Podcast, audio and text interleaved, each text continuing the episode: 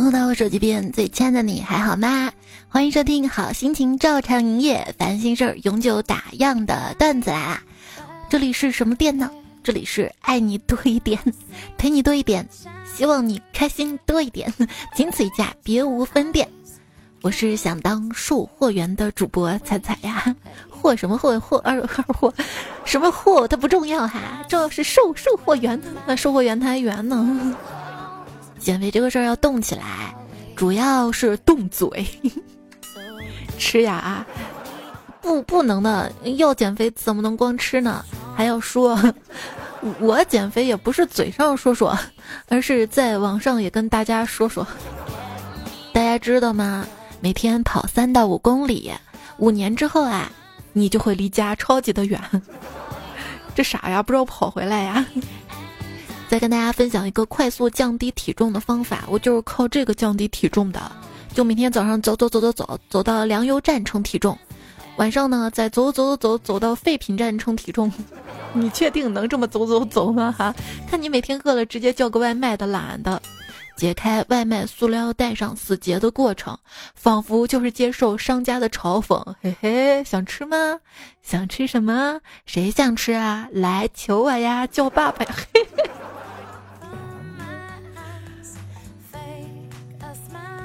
说到外卖啊，是今天看到热搜，抖音将于三月一号上线全国外卖服务，这不就给网红们增加新思路了吗？哈，边做饭边直播，保证外卖新鲜。口号就是来来来，铁子们哈，点击直播间下方链接。是的，你没有看错啊，黄焖鸡米饭只要九块九，只限十份，只要九块九啊，就送你家门口啊。为什么只有十份呢？你没看我现做的吗？做不了那么多哈。我现在就关心的是，这些外卖软件如果他们竞争起来，到时候又有多少优惠券可以领了，多少羊毛可以薅了。之前我公众号不是有跟大家分享过吗？怎么样在点外卖的时候可以领到卫生分量足的这么一份饭呢？就把自己的头像试着改成督察员啊、督导员什么的哈，可以试试。还有个朋友他说，我这个微信头像啊，上班是个打工人头像，下班就改成了外卖员头像。然后真的有领导以为我下班之后就会兼职跑外卖，本来下班要找我，然后撤回消息找了其他同事，估计领导内心也是做了足足的挣扎吧。面试啊。最反感就是面试时候被问能不能加班的问题了。我要加班的话，就伤害自己的健康，换个肾几十万呢；得糖尿病，终身打胰岛素；得脊椎病了，那就得天天躺着了；得胃下垂、偏头痛了，你负责吗？你给报销吗？你只会赶紧麻利的辞退了我。我越想越气，然后愤怒的回答面试官说：“加班对我来说没有问题。”发现现在找工作很难啊！我目前的状态就是。Boss 直拒，前程堪忧，失联招聘，猎聘分裂的裂。其实你可以面试的时候给领导反向画饼，啊，如果可以不打卡的话，如果可以居家办公的话，我可以为公司干到不眠不休。你不给我搞五 S，我能给你干到死。嗯。前阵子呢，去一家公司应聘秘书一职。经过层层的选拔，不愧是我，我好优秀呀！我跟你说，我进入终极面试了，是老总亲自面的。当时问我们了一个问题啊，当时就我们三个姑娘进了最终面试，老板就问我们三个姑娘们哈，他问桌子上有一杯咖啡，用什么最简单的方式证明你我都喝过这杯咖啡？我前面那个姑娘就说，老板先喝，我接下来再喝一口就好了。我说多不干净卫生啊！我会再找一个杯子把这杯咖啡倒出来。老板您一杯我一杯，我觉得我这个回答挺满意的。但最后老板还是录用了第三个姑娘，她只说了一句：“他说，老板，你喝完咖啡之后不要擦嘴哦。”我嘴张的那是一个目瞪口呆啊！我有两只脚，一只脚不想上班，另一只脚也不想上班，我只想踹人我。媒体评论称，过年休七天上七天班被吐槽，真不是大家矫情。如何看待此事儿呢？神回复：调休是某小国都不愿意抢的东西。说某小国，怎么能说人家是泡菜国呢？泡菜是中国的。上班有多难啊！有人吐槽，两张艺人日常发微博照片已经改了七八遍了，一会儿宣传有意见，一会儿经纪人有意见，大家都 OK 之后，艺人他本人又有意见了。从被风吹乱的头发丝儿调整到鼓起的裤裆要磨平，又不能磨太平，什么什么鼓起的裤裆磨平不能磨太平，希望他能找到满意的弧度。他说今天也是很想辞职的一天啊！如果你有拍照修图的本事，想辞职那干什么好呢？可以试试网友分享最灵活的就业。当时我就寻思“灵活就业”这个词儿，这个词儿它本身也不是特别的灵活。它如果更想灵活的，还可以叫“流活就业”。为啥说“流活就业”呢？你看我那个流动摊位，城管一来我就得跑，可流动了。网友分享最灵活的就业，说我在民政局门口摆摊化妆加摄影，上班时间周一到周五早十点到下午三点半，双休，月入过万呢。当时看到这个就业信息之后，就跟一个会摄影的哥们儿分享了一下嘛。他说：“哎呀，我都准备好了，刚把车开到民政局门口就被保安轰走了。所以人家月入过万还是有两下子的啊，可能人家有关系或者啥的。要是我真的能搞的话，我觉得业务还可以拓宽，再搞点儿装饰品、头纱啥，道具要丰富。不光是结婚的小两口，人家刚刚离婚恢复单身的姑娘，也可以给他们拍点美照啥的哈。”会摄影了不起，还有朋友说过年在老家挣了上万块，跑了好多村子，在各村委会广场免费给老人拍照，免费给一张照片，多选一张三十塑封。过年到现在挣了小一万呢，明年继续。就有朋友问了哈，说真有那么多老人愿意拍照吗？首先这个是免费的，然后我是拍红底儿的，大过年嘛哈，来开年大吉，大吉大利，拍照迎新春，然后很多老人就很开心嘛哈，但其实。实我都会留底儿的，到时候如果万一哈家人需要的话，我就 P 成白底的，就是再赚一笔是不？你说他们都月入过万那么多，为什么二十五成平均月薪八二零三点五六元呢？都没算进去是吗？最近好多热搜，因为各地平均工资出来了，上海平均月薪一万六百零五元，北京平均月薪一万三千九百三十元。哎，我一直觉得在大城市交社保有个好处是啥啊？你看他们的平均月薪只是上海市，而北京市。如果我在西安，西安虽然平均月薪也没有那么低，但是最后退休领的是陕西的，这整个陕西平均就低了，是不是？反正我觉得平均工资这些嘛，哈，对绝大多数人的意义也是要采取去掉头尾的中位数。但是现在你发现没，他们越来越不提中位数了。反正没有打到工资卡的平均工资，毫无意义。有人问，在我们这儿啊，月收入一万是个什么样的水平？哈，神回复：拿的人能接受，看的人说活不下去的水平。什么是千辛万苦？区区几千元的薪水，却要承受上万倍的痛苦。钱是怎么来的？我清清楚楚。钱是怎么磨的？我模模糊糊，模模糊所以叫磨的。每天坚持存一万，一年以后就三百六十五万了。但是这事儿说起来简单，又有多少人能够坚持的下去呢？我信你个鬼！今天我帮我爸在小卖部看店嘛，进来哥们儿说换钱，换五百，一百一百的换。当时我就迷糊了，一百换一百干啥呀？啊？这哥们儿解释说，打牌输了，刚去银行取了点钱，都是新的，连着号，不敢拿回家，来店里洗洗钱。我洗钱这个事儿，我可不敢参与啊！我今天还看微博热搜说，存取款款款款款款款款而来。超过五万块的话，就要调查，写各种单子，为啥这么多钱哪来的什么的？说一个姑娘直接抽走了一百块钱，存了四万九千九嘛，然后顺利的存了，也就不问了嘛哈。所以我要是到时候你给我那么多钱，我去存的话，问我这钱哪来的，我跟人家说洗钱，这咋行嘛？对不对？哎，问你啊，如果中了五百万，你会马上离职吗？不会，我会留下来折磨老板跟讨厌的同事。对，当有钱了再去打同样的工的话，心态可能都不一样了。怎么样都苟着，还要公司给我交五险一金呢。你有没有想过，你交的社保可能你都领不到，能不能活到退休年龄还不一定呢？如果六十五岁才能退休的话，那当你过六十大寿的时候，还得找领导请假，没准还是找三十岁的领导请假。还六十五岁退休呢，能不能干到三十五岁还不一定呢？凭啥计划生育、催生三胎，六十五岁退休都被我们这一代人赶上了呢？告诉老莫，我想摸鱼啦！看狂飙啊，就发现其实混黑社会也不容易啊。你看他们就有一个优点，一点拖延症都没有，说做掉谁，立刻带着兄弟们冲呀，说到人立马开干。不像某些人啊，写论文拖到死线，说减肥打开外卖软件。原来黑社会才是绝不摆烂的，就是嗯嗯，我想当个好人的，像我绝对不适合的。我要生气了，可能会拖几天报复，拖着拖着就不气了，然后就算了算了算了。有时候也是会生气的，我的内心，M D 这破班谁爱上谁上，我 T M 是不上了。实际上的我。老总，您过目哈。被辞退前的征兆什么呀？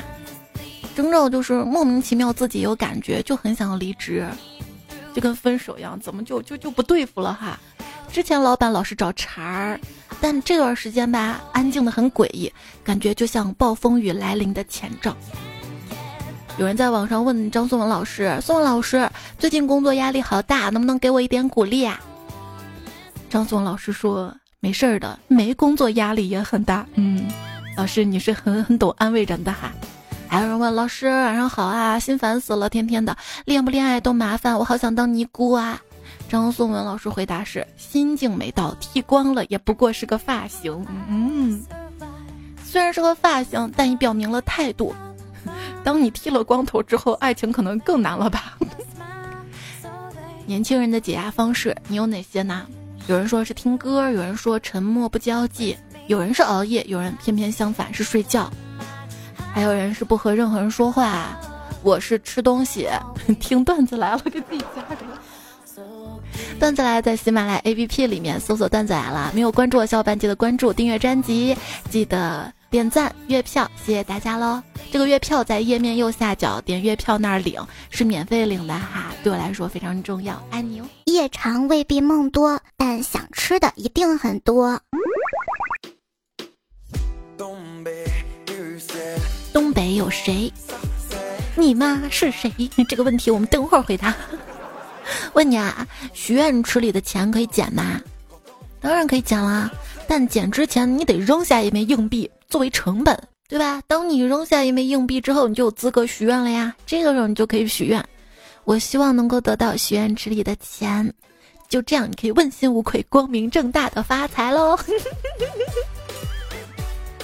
问你啊，萧何如果想发财，可以做什么呢？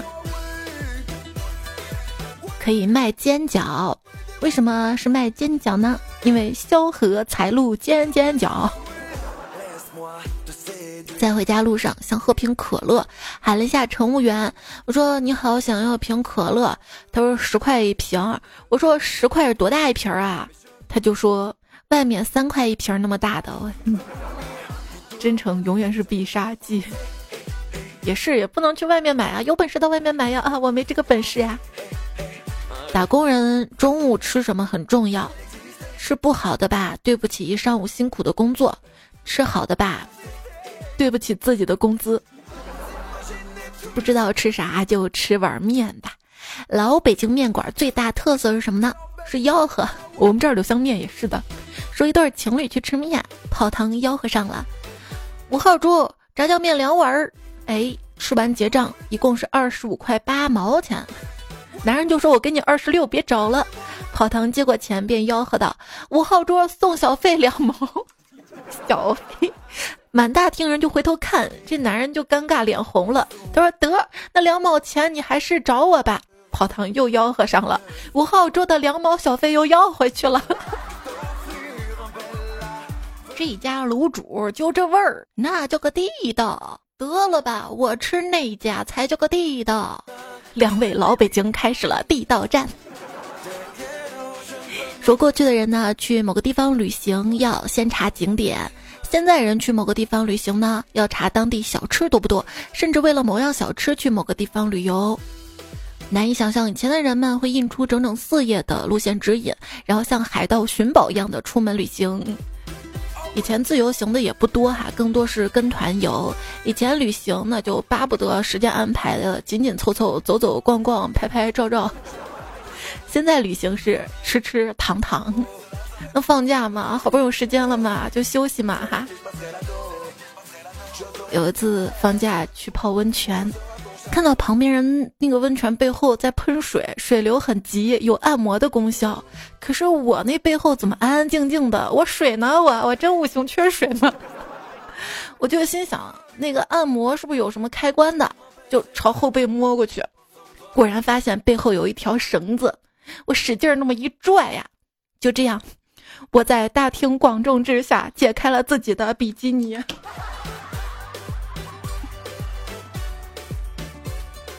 还好，我们这个地方穷，民风淳朴。有人说我们那边都是禁欲系男生，监狱的狱。或许您搜索的是加麻大。泰山还是很实在的，免费爬两个小时再收门票钱。对，古人就这么想的，所以后面连夜写下了“有眼不识泰山”。欢迎大家来西安的翠华山哈，可以直接开车上去。山顶上还有一个天池，还有风洞、冰洞，我为你心动。谁上期留言说想听土味情话的？说一个广东男孩来到云南旅游，被一个叫啊哈的地方圈粉了，是不是那首歌？娘子啊哈，为你唱情歌。说被个叫啊哈的地方圈粉了。网友说：“有没有种可能，这个地方是洱海？洱海，洱海。”哎，问一下大家啊，我来重庆这边出差两个月了，就我经常听到小姑娘们说“老子蜀道山”，请问这是什么山啊？好玩不？什么时候适合去玩？老子苏的山。来一些一语双关吧。比如说，四川人至死不渝，重庆人乐不思蜀。为什么成都双流机场不改名为一流机场？本来人家叫双一流，但是成都没有一。傻？中国三大交通奇迹。分别是武汉公交、重庆出租、山东航空。对我去重庆打滴滴嘛，导航显示右转，那师傅咔嚓一下就是左转。行，师傅，我相信你。就有专家建议嘛，为了振兴东北，应该就像重庆那样，在东北设立一个直辖市。那么问题来了，这个直辖市设在哪里好呢？沈阳、长春、铁岭、哈尔滨还是大连？啊，自以为啊，设在大庆比较好，经济又好，环境又好。直到看到一个神回复三亚，嗯，可不是吗？不仅在海南，有朋友说在日本旅游，路边等红灯，我就大叹了一声：“妈呀，这灯可真长啊！”人群中飘来一句：“可不咋地。”《大话西游》里面有句话，我猜中了前头，可是我猜不着这个结尾。这句话用东北话怎么说呢？哎，真的，我都没寻思你这个逼样。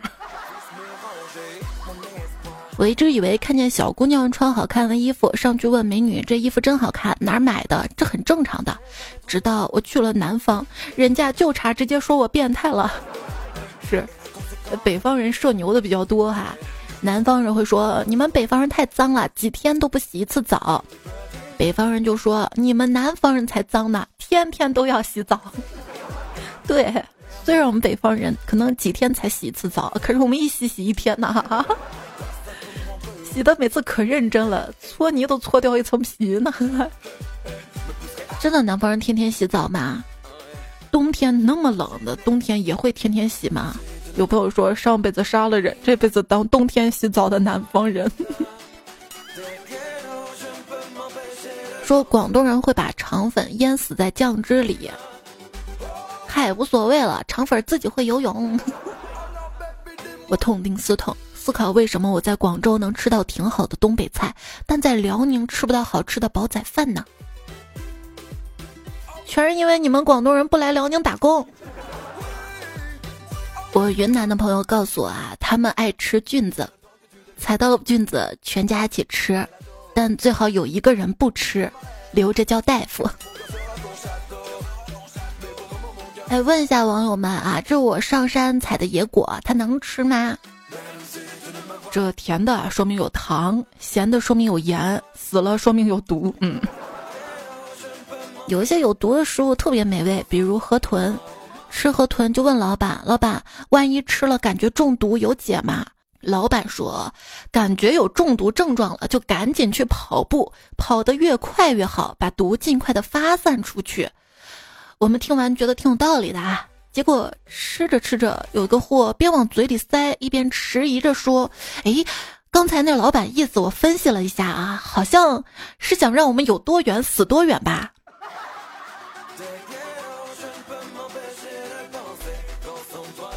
到餐馆吃饭，煎肉片端来之后，发现只有一块儿，我就问服务员：“我以前来这儿吃煎肉片都两块，今天怎么就一块啊？”服务员说：“啊啊，不好意思啊，厨师忘了切开了，那大小也不对呀。”叫服务员，服务员啊，这个桌布也太脏了吧？你能告诉我你们餐厅桌布多长时间换一次吗？服务员说：“哦，对不起，我到这儿工作才三个月。”就这三个月都没换是吧？饭馆老板把女服务员全部叫过去，吩咐说：“你们今天要穿的漂亮点儿，发型要新潮一些，笑容要更灿烂。”一个女服务员就问：“啊老板，是否有重要人物今天光临啊？”老板说：“没有，主要的原因是我们今天的牛排啊不怎么新鲜啊。”徐佳杰说：“容我骂一句，那些捧着说什么老板脾气很差，但菜挺好吃，类型餐厅的客人都傻叉，服务业脾气臭还能成为营销特色，你们是见到骨子里了啊？”对，我就可不理解那些米其林餐厅，面真的只能一筷子，咔多了就不值钱了。没听说过顾客是上帝吗？顾客是上帝什么意思啊？就是讲要把客人像上帝一样捆绑在我们特定的十字架上，任由我们宰割。无神论店员对顾客视而不见。我感觉我是皇帝。第一，我阴晴不定；第二，我生性多疑；第三，我看见帅哥就想占有；第四，看谁不爽我就想诛他九族；第五，朕是天子，从来不会有错。说现在年轻人啊，特别热衷去雍和宫这件事儿。一句话概括：年轻人开始意识到发财这个事儿，指望自己不如指望佛。凡事多想想，想到最后就俩结果：一个是想开了，一个是想重开了。我看有人说不理解为什么高启强就给太叔哐哐磕俩头就成功认爹了。底下回复：因为高启强是卖鱼的，身上也有味儿，他不嫌弃苏大强不洗澡。好，都挺彪啊。《流浪地球二》没有人的票房毫无意义。《满江红》，你对数字生命的理解太狭隘了。温馨提示：电视别买屏幕大的，不然都是 bug，bug，bug。电视好像是个痴情女，因为等离子。吹风机就像是个渣男，因为负离子啊。那离子是谁？离子是烫，离子烫。问一下你们省的省剧是啥？广东人呢就是外来媳妇儿、本地郎，还有七十二家房客，还有成龙怪婿。好奇你们那儿的省剧是啥呀？底下一个人说乡村爱情。我这儿是白鹿原，你那儿是啥呢？欢迎大家留言区说说看哈。有朋友说，我发现啊，很火的电视剧有个通性，就是就算你一集没看，但如果你保持正常上网几天，它的剧情、主要人物、后续走向、人物间的爱恨情仇，甚至各个 CP 你都可以了然于心。就比如我同事问我标了没，我都没法直接否认，这算什么？只能说间歇性小标了一下。今天热搜狂飙是央八近九年收视第一，估计这个都是少算了啊。很多人看的盗版，还有很多人看的，就是各个软件上面的嘛。还看了个热搜，说泰国为了招揽中国游客，然后在车上也在放狂飙。安心完全善良，理想中立善良，高启强曾经善良，高启盛不曾善良。徐江什么是善良？疯驴子，大家都很善良。啊，我不觉得高启强是曾经善良，我甚至都觉得他一直是一个比较自私自利的人。比如说，你看他弟弟贩毒嘛，还差些钱，他都不说去帮一下啥的，就为了自己撇干净，而且。他就特别善于伪装。还有第一次打架斗殴的时候，不是安心跟李想把他关了起来审问嘛？然后李想就说了：“你怎么确定他说的就是真的呢？”还有那个大嫂，最后也说：“我都分不清哪个是真的你，哪个是假的你了。”你跟他相处越多，这个剧你追的越多，又发现啊，这个人的恐怖之处哈。我对那个大嫂陈淑婷嘛，我越看就越觉得这个角色怎么这么熟悉呢？好像之前在哪儿见过。后来我想啊想啊想，想出来了，那不就是红太狼吗？想想那个气质，像不像？前天我翻我手机，有一条语音备忘录，标记为开车，我就寻思，哎，我就是那年我开车，难道是个什么段子？还是我录的哪个电视剧、广播剧？啥呀？啥时候我又开车了？我我你这不最近也没开车，我我开车我。怀着忐忑的心情打开一听，原来是我那年学车录的科目二考试流程。所有阳光说：“杨天真不建议艺人上恋综啊，我觉得不，演技一般，唱跳一般，长相一般，反正背地里估计也没少谈恋爱，还不如上恋综让我们乐呵乐呵，多翻点八卦，是不是？”问一下网友啊，你见过的中二病或者非主流都啥样？说过啥震撼的话？做过啥震撼你的事儿？底下一回复：食堂打饭大妈，一个五十多岁的阿姨在自己手臂上纹了个恨字儿。早些年的非主流吧。一朵毒蘑菇说：“我们食堂大妈跟别的学校完全相反，他们都往死里盛，我都吃胖了好几斤，那还挺好的哈。”最近有很多的工地盒饭视频不是火了嘛？十块钱工地盒饭，满满都是肉啊，就觉得太划算了啊。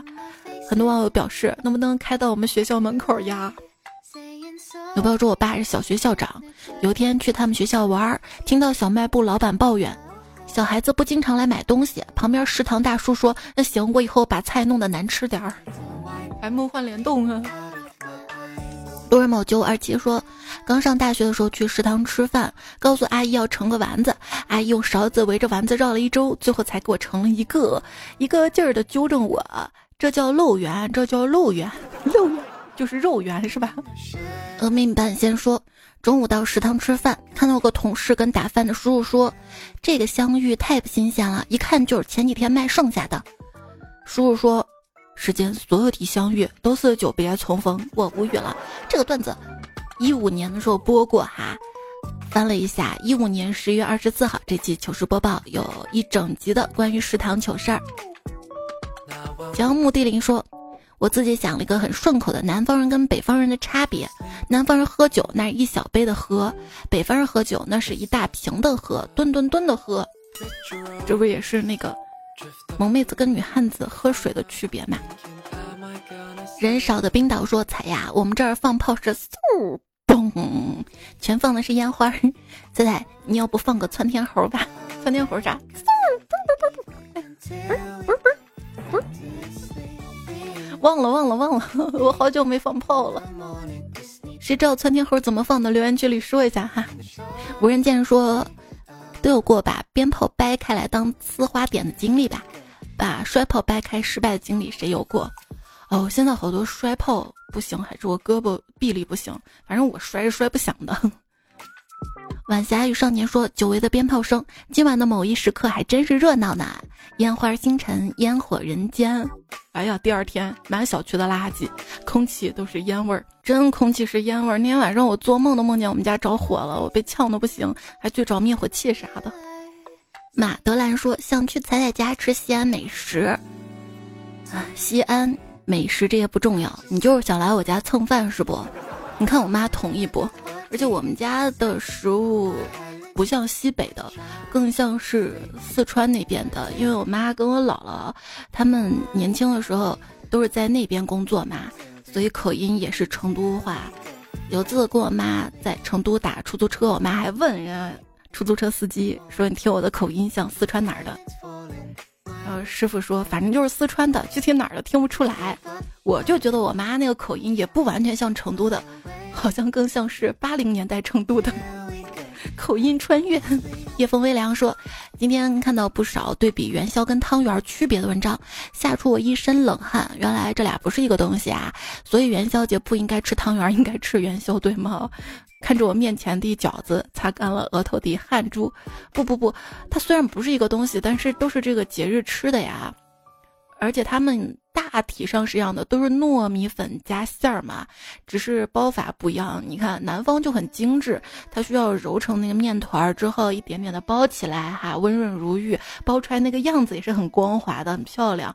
那北方嘛，就。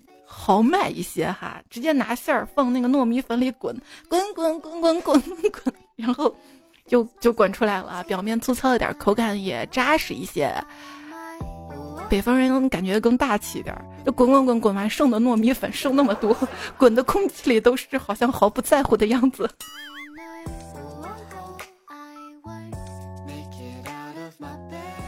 小葵萌萌哒说。元宵节吃元宵，端午节吃粽子，中秋节吃月饼。哎，我是都不喜欢的，我是不喜欢吃那种黏黏糊糊、油腻腻、甜滋滋的东西。我要改革，全部给我改吃火锅儿。哎，我以前也不喜欢吃这些，但是一上年纪，不知道为啥都喜欢了。最近特别馋我们这边的那个净糕啊、甜米饭什么的。狂快才说。周先生写过《从百草园到三味书屋》，今年春节我演绎了从百草味到三只松鼠，节后过了秤，没长过三斤，深感惭愧，因此我在桌上刻了一个吃字儿。哎，我是胖了，胖了，胖了，真胖了。二妈说：“你知道香蕉在隔夜之后就出现黑点是为啥不？是因为他们在半夜举行了地下拳击赛。那我把香蕉隔离开，一个个装，应该会好点吧？”上期还说打嗝哈，分享个真心有用的小技巧：打嗝停不下来的时候，自己堵住耳朵，让朋友帮你捏住鼻子，喝一口水，仰脖分几口咽下去，瞄好，然后别忘了给朋友擦擦手，毕竟鼻子上挺多油的。那我自己捏鼻子不行吗？闭眼钻钻说，昨天晚上去广场上看表演，走累了，说要来摆摊儿卖凳子的话，一定很多人来买。即使不买，留下押金租一会儿也行。结果真的有路人问哪有卖凳子的，哈哈哈。铃儿响叮当当当说，彩彩去球场看球没买到票，找黄牛搞来一张临时票。临走时候才问黄牛，球场这么大，从哪儿进去？黄牛回答，嗯。于是彩彩恍然大悟，现在就。黄牛是讲理，进球场可不得走门儿吗？门儿门儿这门儿，哎，你这个谐音梗好难演绎哈！你牛。彩家海豚说在吗，有人借我五十块钱吃宵夜吗？我不是骗子，骗子会说明天还，我不还。朗行天下说，有一天无聊，在家翻箱倒柜，找到一盏灯，我擦了擦，突然灵光一现。尊敬的主人你好，我是阿拉丁，我可以满足你一个愿望。我说我要神龙来见我。神龙说：尊敬的主人你好，我是神龙，我可以满足一个愿望。我说我阿拉丁来见我。反复一百多次，阿拉丁停止对我的问话，他转头问神龙：你要有什么愿望，我可以满足你？神龙痛恨的眼神望着我，弄死他，弄死他。风吹裙飘说：我的梦想开一个小店，然后开始一边贩卖幸福，一边等你，然后赔个精光。等的那个人一看穷成这样了，也走了。乐观点啊，乐观点。在软烂中生长，说彩姐，对于一直都走不出舒适圈这个问题该咋办？哎呀，好羡慕你啊，一直在舒适圈里，你就先舒适着吧。羡慕你的人多啊，而且舒适圈舒适了，那很多人就愿意进来，进来就挤了，自然就不舒服了，是吧？如果你真的觉得生活太舒服，你结婚生个孩子试试。幺八四说：“没结婚前，我以为苦逼就是个形容词，万万没想到他居然真的苦啊！年轻人没钱很正常，就是要记住别推，做点什么，以后一定会有的哈。冰桑说：“是金子总会发光，我们每个人都是金子，刚开始很硬，吹多了就软了，就是在软烂中生长着。”哎，那才说：“假如生活欺骗了你，不要悲伤，不要心急，因为接下来生活还有可能揍你。就是靠山山会倒，靠水水会流，靠自己屁本事没有，这可如何是好啊？哪一件事让你突然意识到打工永无出路呢？有朋友说。”老板让我帮他订一张商务舱的机票，查了一下票价六六四零，我一个月工资才四千五，我信用卡都不够啊！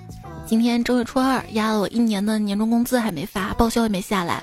二月九号还信用卡了，二月十号还花呗了。对啊，他们那些大佬哈，可以吃好的喝好的。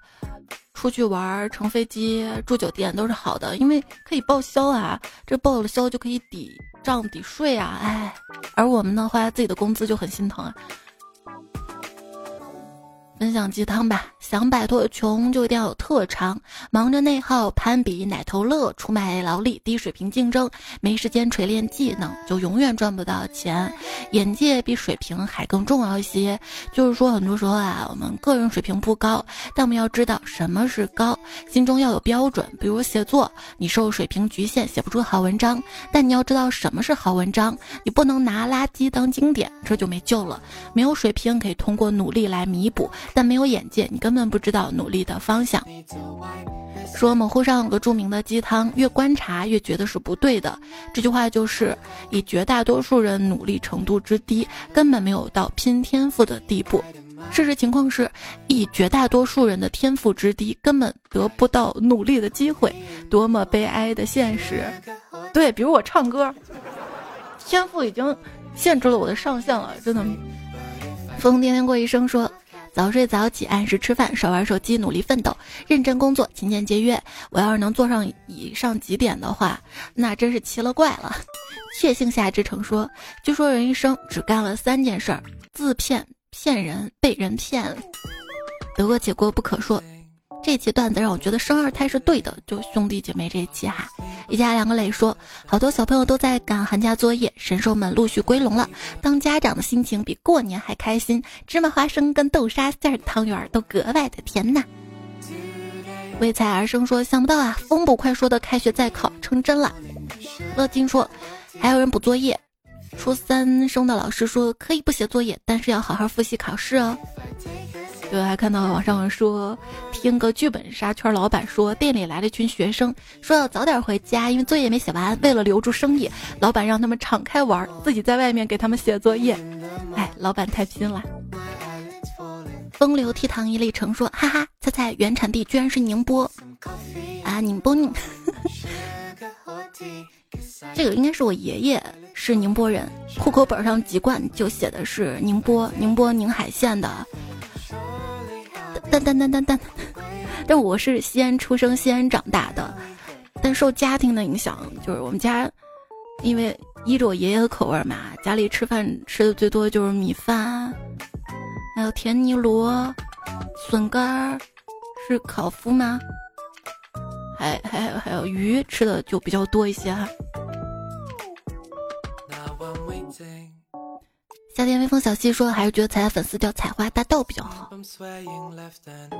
都这个彩哈，豆沙包又说，节目千万条，彩第一条更新不规范，彩票两行泪，我哪里不规范了吗？最近更的多好呀，值不值得你的那个赞呢？可爱可爱说。抖音越来越多营销号用彩声音了，一方面高兴彩人气旺，另一方面有点失落跟担心，毕竟连续八年哄我睡觉的人好纠结。没事儿，他们那都是假的，你知道吗？只有这儿真的。我的 AI 语音在微信的魔音工坊小程序里面啊。马阿乞丐说，断断续续听了好些年，迷彩都能打酱油了。我现在时代已经不打酱油了，直接网上买。不论生活和感情有什么不顺利，希望才永远像我听到这样开开心心、快乐像个傻孩子，所有烦恼都躲着你。我也希望大家都开心。双胞胎妹妹她哥说，听了九年了，号已经换了好几个了，但是登号第一时间都订阅彩彩。我说这个订阅咋这么高，播放这么少呢？就换了号是吧？也行也行，还没订阅小伙伴记得订阅一下哈。不知道还记不记得两年前那条去当兵的评论？我现在已经准备退伍了，又可以每天听才入睡了哈。你要每天听入睡，我就嗯每天都看留言。也看到了和你们大哥说，现在是没有打 call 了，对，现在是月票啦。这期跟上期作者。才家海豚，黄不朝阳，期待说话声。彼岸灯火，也曾渴望打工会饿死，不信就是去治网友。流川当我为奴，九边快乐字体，白桃乌龙冰茶，星图姐姐，地府小白，我们半仙，伯母你好，入入荣，紫飞鱼，上级沙发，冷月孤星，还有三乐。那这期段子啦就告一段落啦，感谢你的聆听陪伴守候，早点休息，跟你说晚安啦，做个好梦哟。其实这期。我录了两个版本，这期开头还比较温柔，我就想，哎呀，晚了晚了，还是录个温柔的吧，别吵大家睡觉。还有比较活泼的版本，我发在公众号上，好啦，下期再会啦，拜。别熬夜了，实在睡不着，熬过粥来，去早市卖吧。